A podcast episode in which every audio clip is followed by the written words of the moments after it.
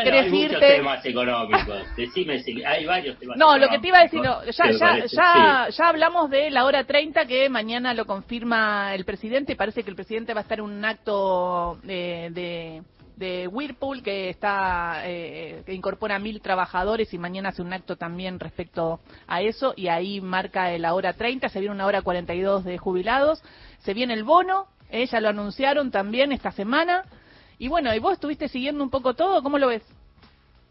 No, bien, hay dos cosas que me parece que son bien, además de todo lo que vos estabas mencionando, para agregar, que es el tema del, presupuesto. Fíjate que los títulos aparece, dice, cede el kirchnerismo, que en todo caso sería el gobierno, digamos, pero si hay que ceder, hay que poner el título en el kirchnerismo. Los presupuestos, acá y en cualquier parte del mundo, en espacios de democracia, se debaten y se negocian. Y obviamente hay un, hay un ida y vuelta por el oficialismo y la oposición. Lo que sucede en esta cuestión, ¿sabes cuál sería el título?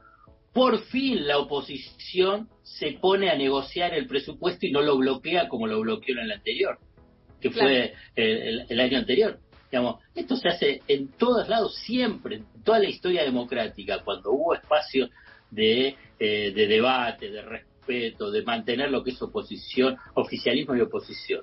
La oposición reclama cosas para tratar de que se apruebe, cuando las los números están muy ajustados, ¿no? E incluso después viene la negociación con los gobernadores. Los gobernadores también para eh, habilitar o inducir a sus diputados y senadores para la aprobación del presupuesto, negocian, negocian con el Poder Ejecutivo. Y el Poder Ejecutivo, cuando presenta el presupuesto, también da espacio, lo deja, no lo explicita, deja espacio para la negociación.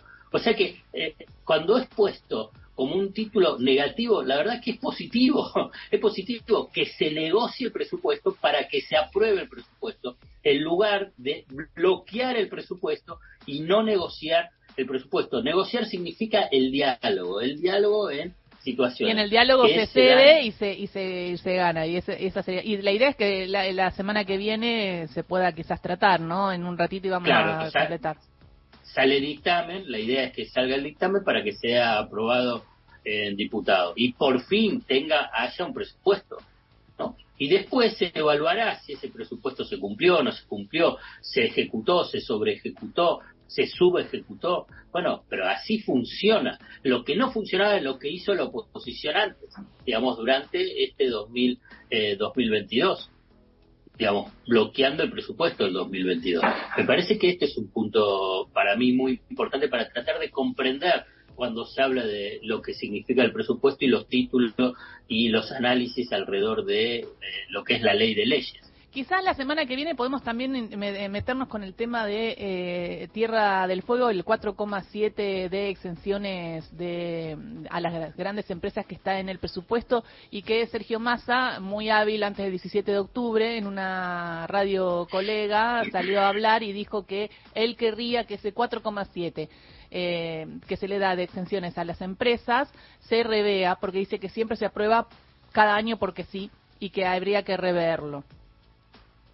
Sí, me parece que todo el régimen de Tierra del Fuego eh, reclama un debate amplio y cuando digo debate amplio no es exclusivamente vinculado con el tema fiscal eh, o impositivo, porque si no se pierde de vista lo que significa Tierra del Fuego eh, En la términos de soberanía, ¿no? soberanía y- eh, digamos, cualquiera que vaya a Tierra del Fuego, no sé, yo tuve la oportunidad de ir en un par de oportunidades y hace poco también, digamos, te das cuenta, digamos, que quien está en Tierra del Fuego hace patria. Cuando decís hay que hacer patria, bueno, es eh, en Tierra en Tierra del Fuego, como también en el sector de la Patagonia o en el norte o en el Cuyo, en todo. Pero cuando hablas de Tierra del Fuego, me parece que no es exclusivamente con esta lógica tecnocrática de los economistas, es simplemente una, una mirada en esa muy, muy personal vinculado con el tema de Tierra del Fuego y que excede, digamos, el análisis exclusivamente económico.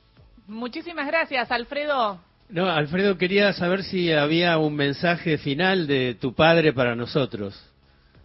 Eh, ¿Qué dice aguante. Morris? ¿Qué dice Morris?